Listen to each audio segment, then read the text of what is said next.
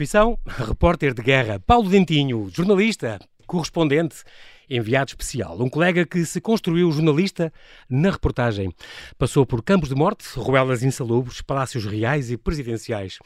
Aquele a quem chamaram o Mad Portuguese foi roubado, preso três vezes, ameaçado de morte, teve armas apontadas à cabeça. De anónimos refugiados a reis nórdicos, entrevistou personalidades como Itzhak Rabin, Macron, Erdogan, Bashar al-Assad, Lula da Silva. Foi o último jornalista do mundo a entrevistar Gaddafi. Esteve nos funerais de Mandela, Arafat e João Paulo II. Viu dor, morte, revolta, resignação. E contou-nos sempre o que viu. Este livro, Sair da Estrada, um jornalista em reportagem, traz 13 histórias vividas em 25 anos de reportagens que se leem de um trago. Momentos insólitos, perigosos ou só curiosos. Para que a memória não se apague, as tragédias não sejam esquecidas e a história não se repita. Olá, Paulo, e muito obrigado por teres aceitado este meu convite. Bem-vindo ao Observador. Paulo. Obrigado eu. Tu és um bom contador de histórias, mas a minha pergunta agora é: tu tens quatro filhos, o que é que eles escrevem no campo profissão do pai? Repórter? Uh, não faço ideia. Um pai. é mais pai. Profissão do pai, pai. Profissão pai. tu, tu tens, estava a contar agora, tens um filho e três filhas, o mais velho 28, a mais nova 11 ou 13, 11, 11. 11 anos. Leonor, um, sim. Quando já tinhas filhos, quando há 10, há 20 anos andaste a arriscar uh, uh, a vida por esse mundo fora. Pensavas neles muitas vezes ou não? nas situações mais apertadas? É evidente que penso nos meus filhos, penso na minha mulher, uh, penso naquelas pessoas que, que, estão mais próximo do meu coração e, de quem tenho sempre saudades, mas uh, a adrenalina, a vontade de ir contar uma história, a missão que tenho diante de mim uh, são muito importantes e, portanto, é verdade que tenho que tenho que tenho saudades, que penso neles com grande amor e carinho mas eh, eu sou jornalista. Sobrepõe-se sempre repórter, a tua missão. É, a minha missão eu tenho que levar até ao fim. Tenho que perguntar outra coisa. Tu passaste pela, pela filosofia uh, como estudo, estudaste filosofia. Serviu-te de alguma coisa? És um homem que gosta de pensar. Já sei que gostas de música clássica, mas a filosofia, o que, o, o que passaste pela faculdade, encaixou-te no pensamento alguma coisa, alguma maneira de pensar? A, a, a filosofia é, é, é, uma cadeira que devia ser obrigatória, uh, porque a filosofia, um, ehm, como dizia uma professora minha no sétimo ano, uh, quando nós era o sétimo ano do liceu que eu, sim, eu sim. tive, não é? E claro. ela dizia: O meu objetivo é que vocês cheguem ao final do, do ano com mais dúvidas do que aquelas que têm. do que certeza. E, portanto, aquilo, aquilo que, que, que, é, que a filosofia te traz é, sobretudo, aquilo que também deve ser uma marca do jornalismo, que é a dúvida. O questionar. O ser um questionar, um ceticismo permanente, uma curiosidade também muito grande, uhum. uma vontade muito grande de, de, de conhecer, de saber, o fascínio da descoberta assim, mas, mas sempre com um grande ceticismo em relação àquilo que te contam, às agendas que, que existem, eh, porque, obviamente, uhum. a nossa profissão eh, é muito tentadora para aqueles que querem uh, impor determinado tipo de narrativas, determinado tipo de agendas uh, e colorir a verdade ou arredondar os cantos das notícias e nós, enfim, não, não podemos fazer e, isso. E Paulo, por mais que digam que não, é sempre uma profissão que sofre pressões de todo lado. De todo lado, de todo lado. Agora, eh, com as redes sociais, por exemplo,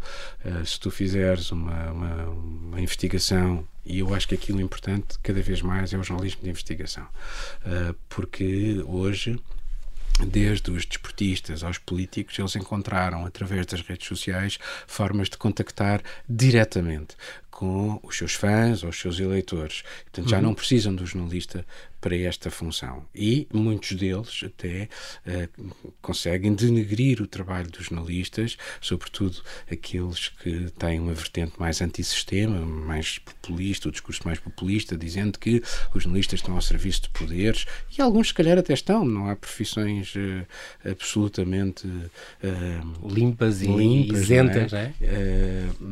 mas aquilo que está na, na gênese e na base daquilo que deve ser o nosso trabalho é, de facto, a seriedade como em todas as profissões. Claro.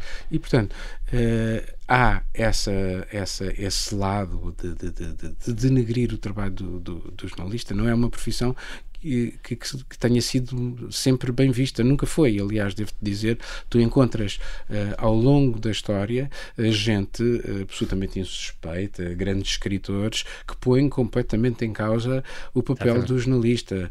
Um, não, não temos grandes amigos, nunca tivemos, agora temos menos, provavelmente. no entanto, eu acho que é um trabalho absolutamente essencial Exatamente. na preservação da democracia, da liberdade, num ambiente de, de, de, de liberdade, um ambiente de democracia, aliás, porque não há jornalismo sem liberdade. Uh, sem liberdade, uh, o, que, o que existe, a única coisa que existe é, é, é, é propaganda e, e, e, panfletários. É? Exatamente. É curioso que o, nosso colega, o Paulo Moura, também disse outro dia: é, está-se a assistir à desclassificação do jornalista e que é uma coisa péssima, é muito pouco valorizado, muito pouco especializado, eh, muito as pessoas acham que é uma exposição muito exigente, que é um luxo, está-se a tornar pouco especializado, daí a ganhar menos e tal, eh, é considerado um trabalho que qualquer um pode fazer, qualquer pessoa mete a escrever e, nas redes sociais, daí é publicado nos jornais e, e pronto, passa a ser, e quando é uma profissão que, que continua a ser muito útil e será cada vez mais, eh, mais necessário do que nunca. Haver um bom jornalista, nomes em que se possa confiar uh, a informação. Eu não tenho dúvida nenhuma que uh, a profissão continuará a ter uh, o seu lugar. Uh, tem que se adaptar a estas novas formas, às redes sociais, como é uhum. é evidente, e, esta, e, a toda esta tecnologia não é, que não para nunca e evolui agora cada vez mais numa velocidade geométrica, mas a credibilidade do jornalista e a credibilidade do órgão de comunicação social para o qual ele trabalha são muito importantes para, um, ehm, para que uh, o leitor, o ouvinte, o espectador tenha confiança na informação que essa pessoa ou esse órgão de comunicação social acabam por uh, uh, transmitir. Uhum. E isso é absolutamente essencial para a, a, a salvaguarda da, da profissão. Uh, isto por um lado. por outro lado, eu acho que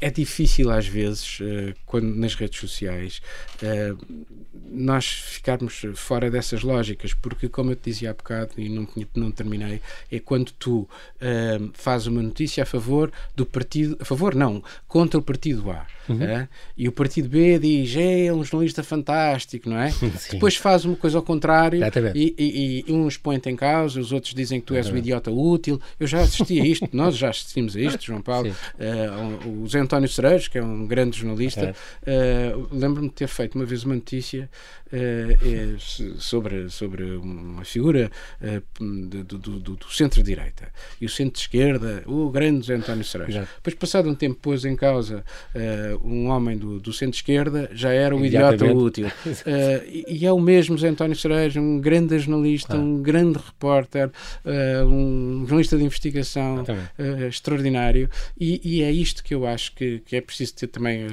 um, um bocado de estômago para aturar estas, estas, mudanças. Estas, estas mudanças de, é de, de emocionais, não é? Sentir, exatamente. Paulo, nós temos que fazer aqui um brevíssimo intervalo e já voltamos à conversa.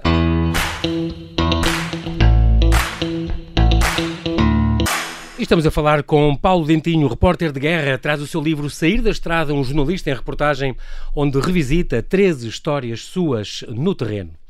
Paulo, estávamos aqui a falar uh, exatamente deste, deste livro, esta edição da Caminho, um livro que sai agora, é muito curioso, são quase 115 páginas de histórias, de, com três histórias contadas cruamente, que vale muito a pena ler. É mesmo, nós ao ler estas duas histórias assustamos-nos e comovemos e, e, e, e, mexe, mexe muito com, com, connosco, é curioso. Uh, e no cima tu traz isto uma linguagem muito da ideia que tu não só foste revisitar estes cadernos de reportagem que tinhas, isto, é alguns têm 25 anos, uh, como da ideia que tu notaste quase os diálogos que tiveste, porque realmente nós estamos no terreno e as coisas estão a acontecer uh, à, à, nossa frente. É um bocadinho assustador em algumas partes, o que é bom, e recordas realmente momentos limite. Começo só por reparar nesta capa, a capa é muito curiosa, capa aqui, eh, cujo título, e aliás o grafismo tem a ver com, com, com as tuas filhas, que também de, tem aqui um dedo delas, da, da, da, Beatriz, da Beatriz, da, Beatriz, da Beatriz, ah, da Beatriz, muito bem, que tem, eh, é curioso, sair da estrada e tem um, capta um momento em que realmente saíram da estrada para ver eh, nada mais, nada menos, de um, um livro que fala de momentos difíceis e de guerras por todo o lado, foram, saíram para ver uma flor.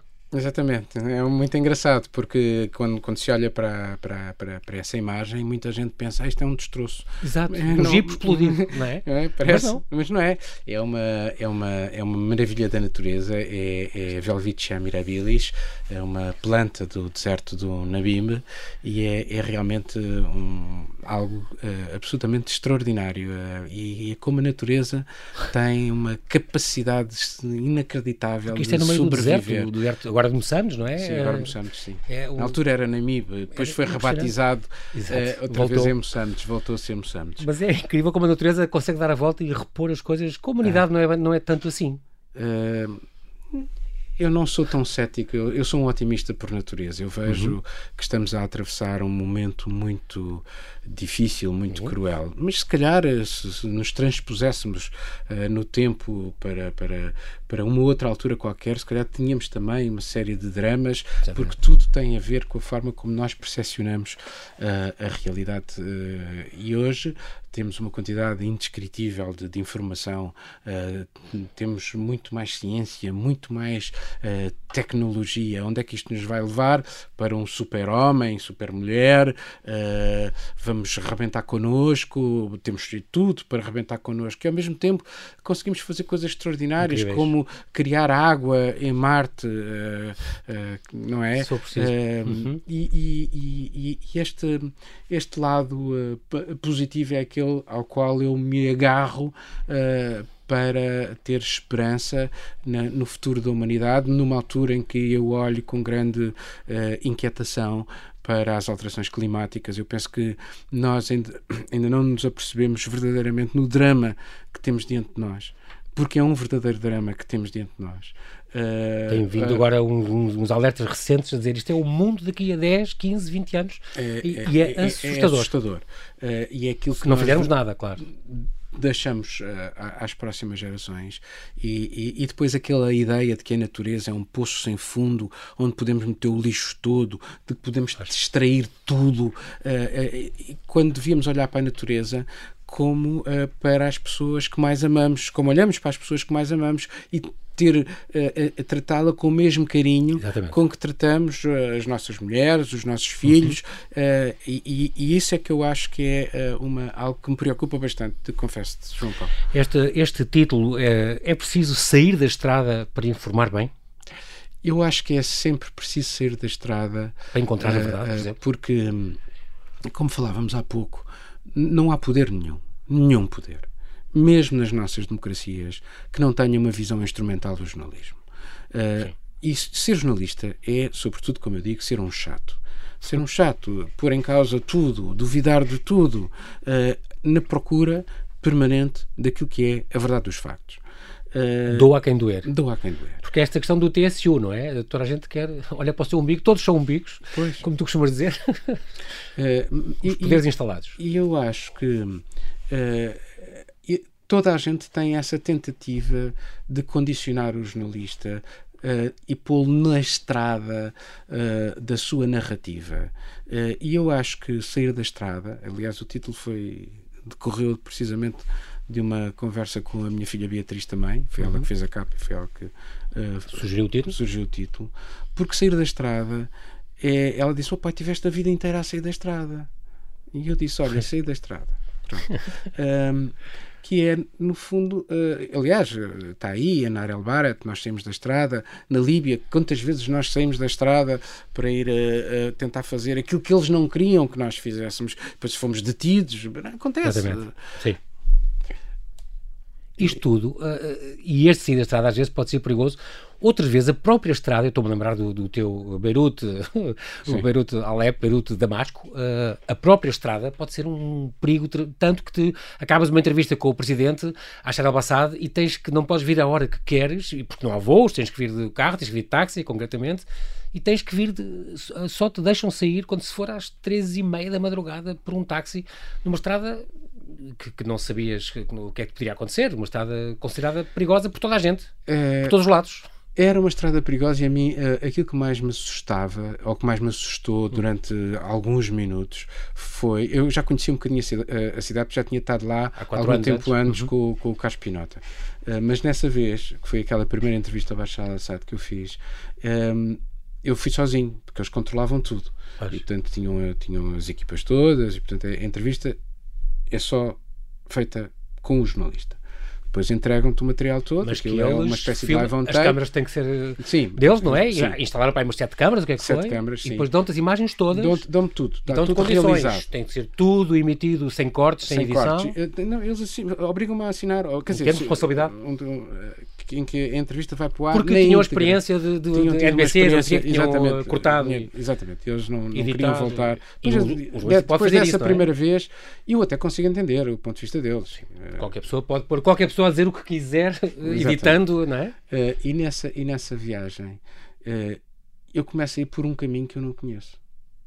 Uh, Mas só me lembrava. Sem saber, levado por. Assim, e, só me lembrava só me lembrava de, de, daqueles nossos uh, camaradas que tinham sido raptados e vendidos ao Estado Islâmico naquela altura e, e, que tinham sido executados. Uh, e, e, comecei a entrar uh, quase numa paranoia. Uh, começa-me a passar tudo para a cabeça. Dou um soco no motorista, uh, sai do carro em andamento. As alternativas repente, Começam os gritos Beirute, Beirute, e eles vai, vai, espera, espera. Uh, e, e, quando finalmente vejo a, a, a placa a dizer Beirute, aí acalmei-me e pronto. Okay. Isso deve ser positivo. Outras, outras situações. Tu tiveste, tiveste, no fundo, para escrever isto, que reviver este, estes 13, 13, 13 casos, são, são 13 capítulos, mas alguns, Israel, por exemplo, ou Dili, foste lá três vezes, portanto, tem várias histórias incluídas. Um, algumas delas muito, muito uh, dolorosas, são estas 13 rotas uh, do passado. Um, há uma justiça que também quiseste fazer aos teus filhos, aos teus repórteres de imagem, e parece um bocadinho, eu reparei nisso, parece um bocadinho uma homenagem a repórteres de imagem. É. São aquele companheiro é. que está lá sempre, sem ele não há notícia, mas que nunca é falado, nunca aparece. Aparece o nome, no fim, quando muito, na, nos jornais, o nome em baixo, mas é, que são eu, essenciais. Há um lado de irmandade uh, que nós estabelecemos uh, com, com muitos deles, são companheiros absolutamente inesquecíveis. Uh, e eu acho que este, este livro foi também, sim, uh, uma, uma, uma, forma de homenagear esses grandes companheiros que foram os meus repórteres de imagem. Uh, sem eles não havia nenhuma reportagem em televisão. e portanto, eles. nós passávamos o dia juntos. em alguns casos, como no caso do José Carlos Ramalho, até dormíamos no mesmo quarto. e portanto dizer, se não houver aqui alguma, alguma fraternidade, uh, as coisas não funcionam. E funcionaram sempre, uh, porque, porque, porque houve um grande companheirismo, um grande espírito de entreajuda, uma grande vontade de chegar lá, uma grande vontade de contar a história, uh, mesmo com dúvidas, mesmo com inquietações, e puxando um pelo outro. Um, há, há, há, pessoas um, que, que, não entendem, por vezes, quando eu dizia, uhum. bom, agora vamos não sei para onde. E eu só vou com estas pessoas. Ah, podes ir com qualquer pessoa. Não, não posso. E, e eu acho que isto é verdade também para eles. Porque quando tu vais para determinados sítios, gostas de ir com alguém que tu sabes que não te vai abandonar, que não te vai deixar cair, que, que vai estar sempre contigo. Muito mais em, em ambientes o que, e aconteça o que situações delicadas, não é? é? Aconteça o que acontecer. E, e, e acabamos por Sim. puxar sempre um, um, uns claro. pelos outros. E isso é, é, foi, foi de facto uma, uma, um dos motivos que me levou também a escrever estas histórias. Eh, foi, foi isso. Depois também vi um, pá, várias horas de, de imagens, me enfiei-me no arquivo da RTP, vi toneladas de reportagens, de diretos que, que, que nós fizemos na altura. Uhum por todo o mundo, desde guerras a funerais, a, a, a cimeiros do G8, já cobriste tudo e mais alguma coisa, o desmantelar da Jugoslávia. Mas também, mas também a história do padeiro uh, em Paris, eh, do homem que fazia a melhor baguete de Paris e não me caem os parentes na lama de fazer o que quer claro, que seja. Claro. Porque, Como fizeste antigamente porque... os documentários das artes da pesca, não sei onde, ou a pesca do atum no Algarve, são coisas extraordinárias e que fazem parte também. Fazem não, parte, tudo, ainda bem. Exatamente, exatamente. exatamente. Uh, este este teu texto sobre o Líbano, o Líbano é um, também é um, um texto forte aqui, uh, tem muitas citações do, do, do Corão. Tem, tem. Um, referentes exatamente à jihad e a todas estas, a eliminar os infiéis. Uh, tu estiveste várias vezes em países, na Palestina, estiveste em países, muitos países árabes uh, ou muçulmanos. Um, tu, qual é a tua sensação desta, desta, por exemplo, deste conflito do Médio Oriente? Tem solução, não tem solução? Assististe a conversações de paz, assististe a intifadas, assististe a, a estas saídas da faixa de Gaza. Tu conheces de um lado e conheces do outro, estiveste em Nabul, estiveste em imensos sítios mais ou menos perigosos, em momentos-chave. Quando. O que é que tu achas deste futuro? O, o, os seres humanos querem, tudo se faz. Uh, o que é preciso é ver de facto aquilo que não tem azido, não só a este nível, mas também aqui nas nossas sociedades, que é uma cultura de tolerância. Uh, falta-nos muito essa cultura de tolerância, que é outra das minhas grandes preocupações. Sim para as gerações vindouras é a inexistência de uma cultura de tolerância. Eu às vezes acho que as redes sociais também potenciam leituras demasiado intolerantes. Uh, um, um, um, o patíbulo do tweet em 280 caracteres é uma coisa terrível. Uh, no dia a dia, uh, o assassinato da palavra, de, através da palavra uhum. escrita, é mais uh, popular do que a palavra apaziguadora, do que a palavra Sim. da bonomia, do que a palavra da tolerância, do que a palavra da aceitação, do que a palavra da razoabilidade. Uh, e isto, por acaso, é uma coisa que me inquieta. Lá está, vamos sempre parar à filosofia, não é? Claro. Uh, e eu acho que aquilo que nos faz falta a, a, a, todos nós é esse lado de procura de tolerância. Uh, e se houver tolerância, se houver tolerância. O problema é, muitas vezes, não, não tem a ver com as religiões, mas tem a ver com aquilo que algumas pessoas fazem das religiões. Uh, e, porque as religiões, todas elas, todas elas, na base de todas as, as religiões, João Paulo, uhum. o que está, a grande mensagem de todas as religiões é uma. É o, é o amor. É o amor. Claro. Tem que ser. E isso é. E é pena que possa haver várias leituras diferentes e que não, eu, estou, a pensar no David Munir aqui em Lisboa, que é o primeiro a dizer que é uma religião de amor também, o, o Islão, e no entanto vês depois os fundament... há sempre fundamentalistas, a religião católica também tem. E, e, e temos, é? e, e, há uma história terrível na, na própria Exatamente. A, religião católica. Exatamente. É, portanto, o, o, lá está. É, não tem, tem a ver com aquilo que, os, que as pessoas fazem da religião.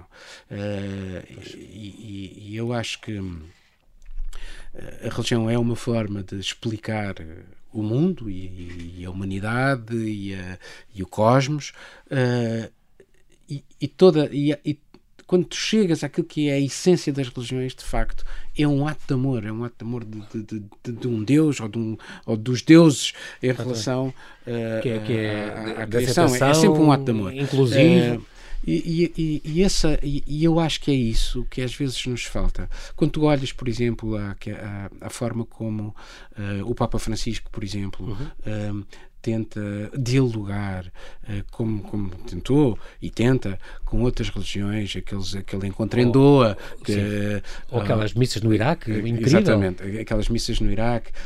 eu acho que que há aqui um, uma, um, um, o passo, o passo da tolerância, o passo da, da aceitação, a aceitação da diferença, uh, esse abrir os braços aos outros, o estar disponível para os ouvir. Eu, eu por acaso, uh, é, um, é um assunto que também me fascina, que é a felicidade. Eu, eu, eu tenho um livro que já li para umas quatro ou cinco vezes, do Frédéric Lenoir, que é Le Bonheur, uh, uma investigação, um ensaio, uma investigação filosófica, que é em que ele faz uma espécie de revisitação dentro de, das religiões e também da, da, da, filosofia sobre a procura da felicidade e aquilo que é eh, aquilo que que é a felicidade, que é difícil de entender, não é?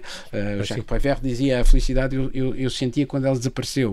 uh, portanto, é, é algo às muito frágil. É nós... A felicidade não é. Uh, nós às vezes associamos a, felicidade à aquisição de bens materiais. Não é. Claro. eu costumo dar muito um exemplo que, que, que de uma mulher que eu vi no, no, Sri Lanka, no meio do Sri Lanka, eh, numa casa de, de terra batida, e era uma mulher felicíssima. Deve, devia ser das pessoas mais felizes que eu alguma vez vi na minha vida, e no entanto, para o nosso padrão Exatamente. ocidental, era uma mulher uh, que não tinha nada, era Pobre. paupérrima. Sim, sim. É incrível. Este é engraçado porque tu tens uma coisa que eu, que eu apreciei muito neste livro, Paulo, que é esta ideia.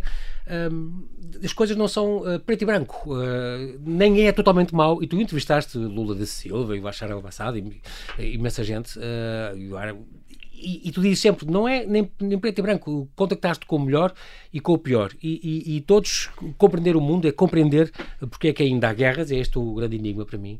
Uh, porque, como por exemplo a, a, a, Primavera Árabe, tu sempre desconfiaste, isto não é, não é, aqui, não é? Como o Trump pode não ser sempre, não, não é de certeza sempre mau, e portanto tu tens sempre este lado aberto, uh, por exemplo, do Bashar al-Assad, dizias que é uma pessoa do mais delicado que há, mas depois na, na, na governação, se calhar, uh, comete erros incríveis e faz. Sim, tem as mãos manchadas de sangue, sangue com certeza. Portanto, é. esta coisa da, da, da humanidade e de, de, de falar com fascinuras e ao mesmo tempo com grandes heróis, um, isso fascina também? Fascina-me porque as pessoas fascinam-me. Uh, eu, eu gosto das pessoas. Eu gosto das pessoas. Olha, vou-te dar um exemplo. Gosto tanto das pessoas que há dias estava a falar com o editor, o Sofrino Coelho, e falava sobre. Eh, temos que, temos que fazer o lançamento do livro. E, e, e, decidimos. Eu disse-lhe, Severino, não é possível fazermos o lançamento do livro porque nós temos uma responsabilidade social. É, seria um enormíssimo egoísmo da nossa parte, numa altura em que aumentam as contaminações, é, estarmos agora a lançar um livro uh, só, só porque. Porquê? Para, para quê?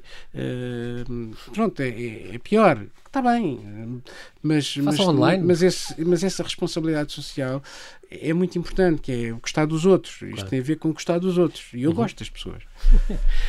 Muitas vezes arriscaste a tua vida.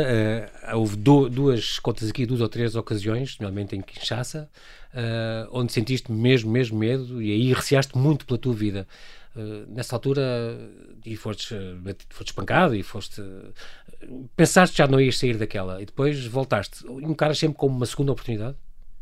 Sim. É, Sentiste a vida andar para trás? Há um lado de, de adrenalina na, na, quando tu estás neste tipo de, de, de trabalhos uh, e, é, e é algo quase viciante, confesso-te.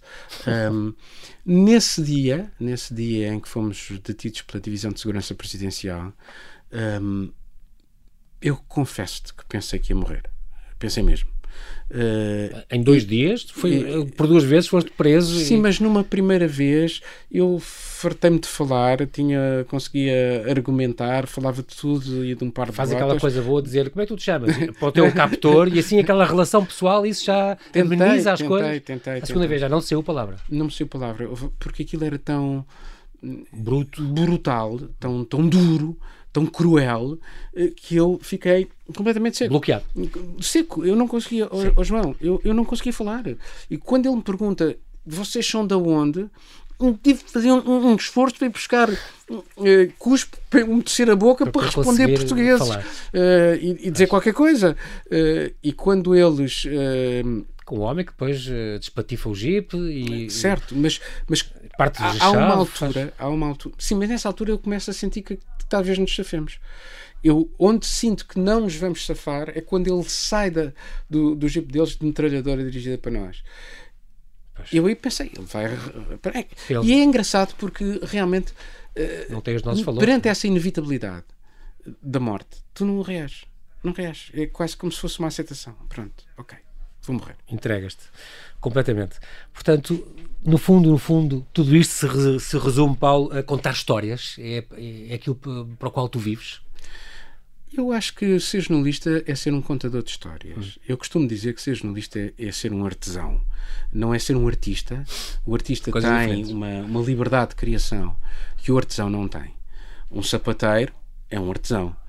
É? Pega nos certo? materiais que tem, mas, com os quais mas tem que... não faz luvas, faz sapatos, uh, arranja sapatos. Uh, se fizer luvas, não é um bom sapateiro, não é? Uh, e um jornalista tem regras. E as nossas regras são inquestionáveis e têm um código deontológico. E nós não podemos quebrar nem as nossas regras, nem a nossa ética, nem o nosso código deontológico. Isso é absolutamente fundamental e fulcral, uhum. Até podemos viver e olhar para a nossa cara uh, no, Sem no vergonha seguinte, e com, com, de manhã com orgulho. Uh, e com orgulho. E, portanto, uh, claro que tens que muitas vezes engolir alguns sapos na quando tentas falar com um tipo que tu sabes que é um canalha,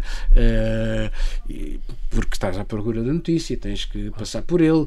Isto não é uma questão ideológica, é uma questão de ir à procura da notícia. Claro.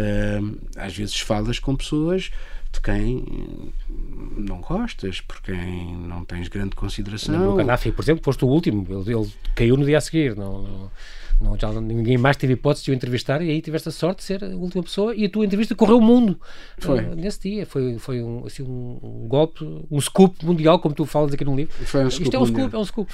E, e é realmente, realmente uh, isto também o tempo não ajuda e já, já passou. Isto aqui é, eu sabia que é um vê-se-te-vias. Uh, engraçado, isso é esta tua visão muito humanista, és um crente na, na humanidade, isso é, é, é muito curioso e ajuda-nos realmente a ler e a ler e a perceber a, a crueza que estão em muitas destas quase, quase 400 eh, páginas, 400 e tal páginas, deste Sair da Estrada, um jornalista em reportagem de Paulo Dentinho.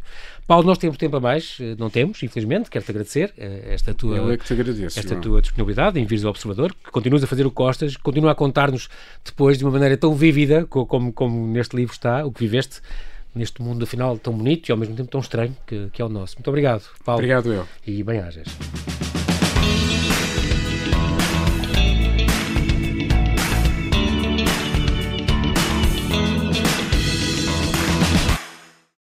Obrigada por ter ouvido este podcast. Se gostou, pode subscrevê-lo, pode partilhá-lo e também pode ouvir a Rádio Observador online em 98.7 em Lisboa e em 98.4 no Porto.